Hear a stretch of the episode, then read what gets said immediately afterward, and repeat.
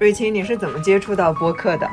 呃，我接触播客其实是相对比较晚的，是在呃，应该是在疫情发生之后。之前当然有听到一些零星的，呃，就是音频的方式的那种呃片段啊，但是到呃疫情之后，可能我就开始关注播客，然后有一期是给我印象特别深，呃，因为那一期也可以说是我。呃，决定呃做这个播客的一个动力，呃，那个是时差的一期，是讲呃知识分子的这个呃他的一个生态的问题。嗯，然后呃，对我在听了那期之后就很有感触。然后呃，另外一方面我也发现啊，声音它有一种呃特别的魅力啊，呃是也许是可以超越文字的。所以啊，这也是为什么啊，我我我突然。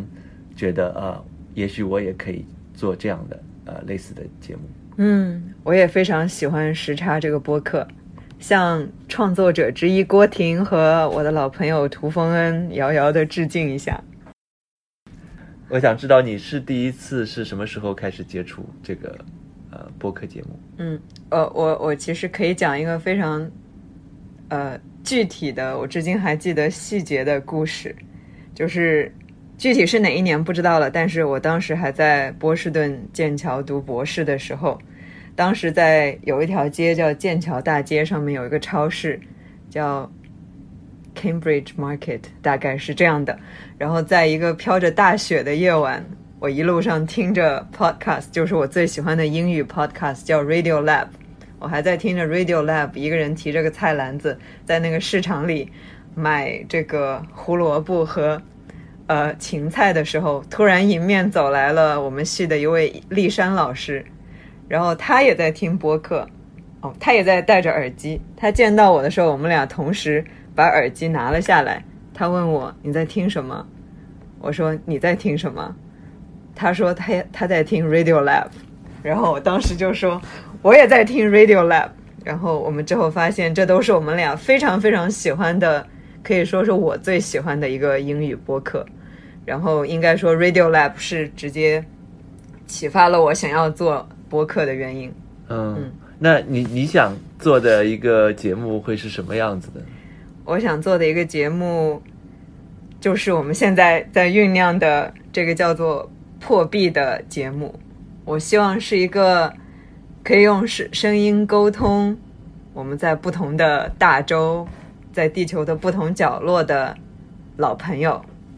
而且能够沟通，就是已经因为工作或者学习的种种原原因，许久没有正儿八经的对话的我和家人。你呢？你想做一个什么样的播客？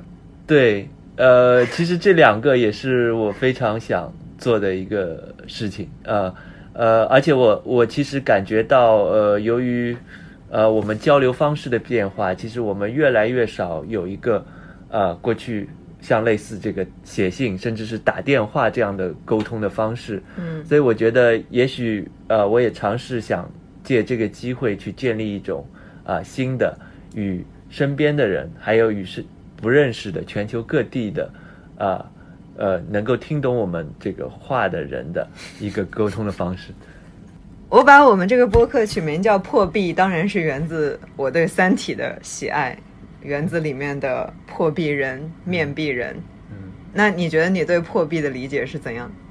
呃，其实我看《三体》其实是后来的事情，所以呃，一开始我对这个破壁的理解就是字面的含义，它其实就是呃这个层层的壁垒，呃，不管是这个实际的国境的地理上的壁垒，还是由于啊人行中的沟通的那些壁垒，啊，是把那些壁垒。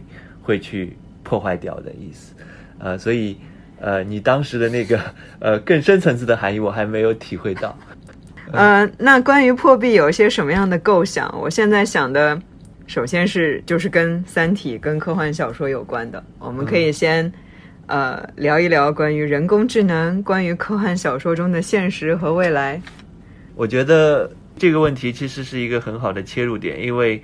啊，它正好是学科之间的一个不同学科的人可能，啊，只看到这个相对来说受限的一面的一个一个话题，然后我觉得，呃，它也是我们开始一个探索的起点啊。我们以后的话可能会尝试各种各样的呃不同的交叉学科的呃，或者是不同的人群之间的一个呃采访的呃一个方式。嗯嗯嗯，所以我们可以聊各种各样不同的话题，做各种各样不同的系列。嗯既然是破壁的话，现在也没有非常具体的限制。那我们的开场白就到这里吧，请大家拭目以待。